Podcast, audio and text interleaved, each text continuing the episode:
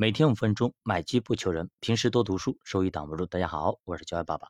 那么上节咱们说到，要真正的倾听，必须开放自己的耳朵，不要轻易论断别人的是非。有一则关于耳朵的寓言故事，发人深省，跟大家分享一下。话说有个驴子，一直怀疑呢马的听力有问题，决定呢好好考验一下马的听觉。有一天呢，驴子轻手轻脚走到马背后十米的地方。大喊：“喂，老马，你听到我的声音了吗？”老马没有反应。于是驴子继续走到马背后五米的地方，大喊：“老马，你听到我的声音了吗？”马依然没有回答。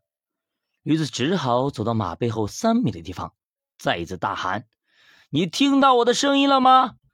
听见了。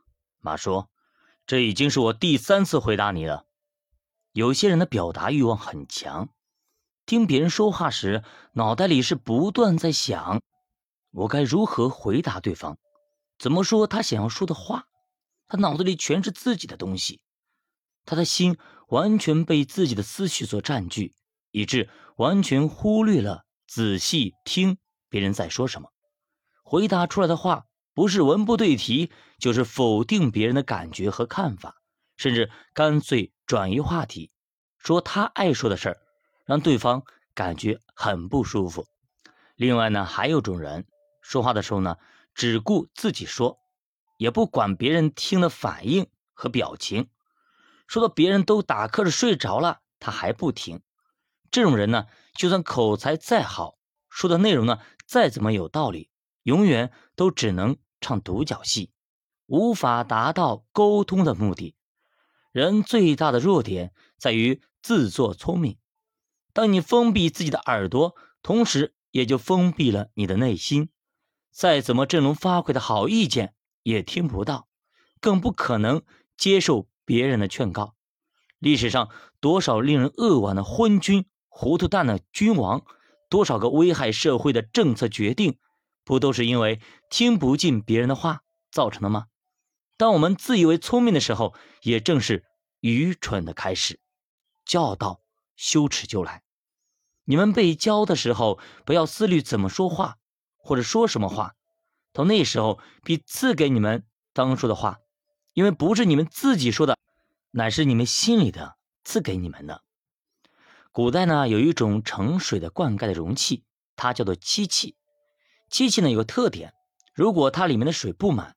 它一直会竖着，只要水一满，它就立刻自动翻转过来。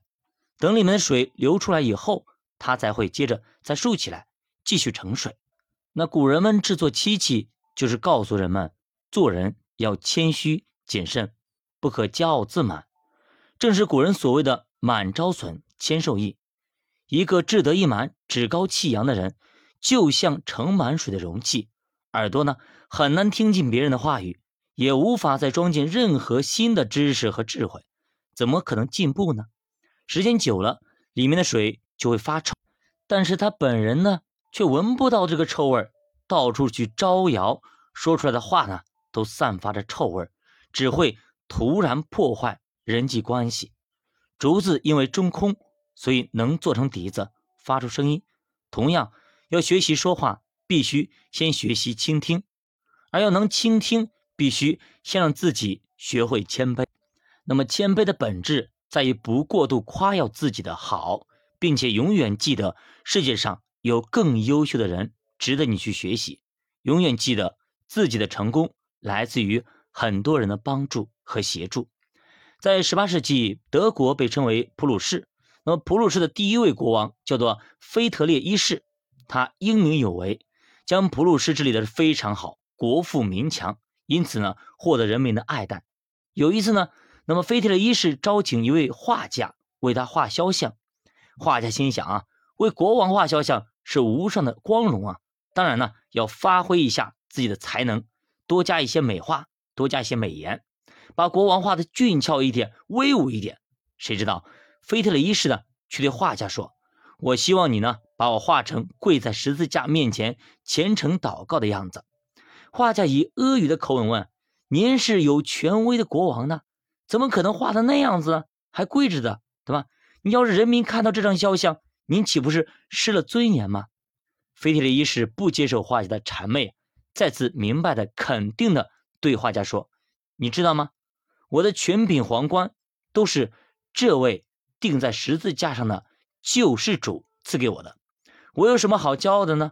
你照我所吩咐的话就是。”所以大家看到没有？当一个国王能够把自己的身段放那么低的时候，其实他反而赢得了更多人的尊重。那记得有一次，刘德华参加一次粉丝见面会，在个酒店里边。